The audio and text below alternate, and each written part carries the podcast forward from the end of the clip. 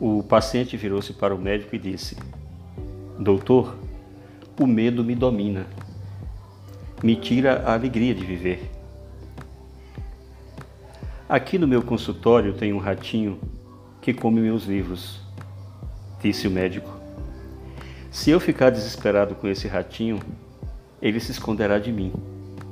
E eu não farei outra coisa na vida a não ser caçá-lo. Portanto, eu coloco os livros mais importantes no lugar seguro e deixo que ele rua alguns outros livros menos importantes. Desta maneira, ele continua um ratinho e não se torna um monstro.